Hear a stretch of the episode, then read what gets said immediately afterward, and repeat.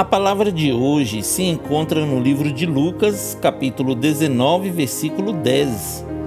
Porque o Filho do Homem veio buscar e salvar o perdido.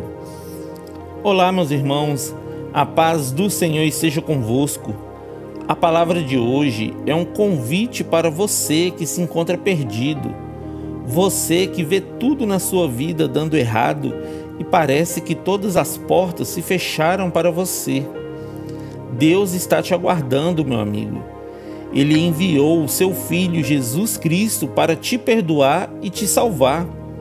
Ele quer escrever uma nova história na sua vida. O que você precisa fazer é confessar Jesus como seu Senhor e em seu coração crer que Deus o ressuscitou dentre os mortos. Só existe salvação através de Jesus, queridos.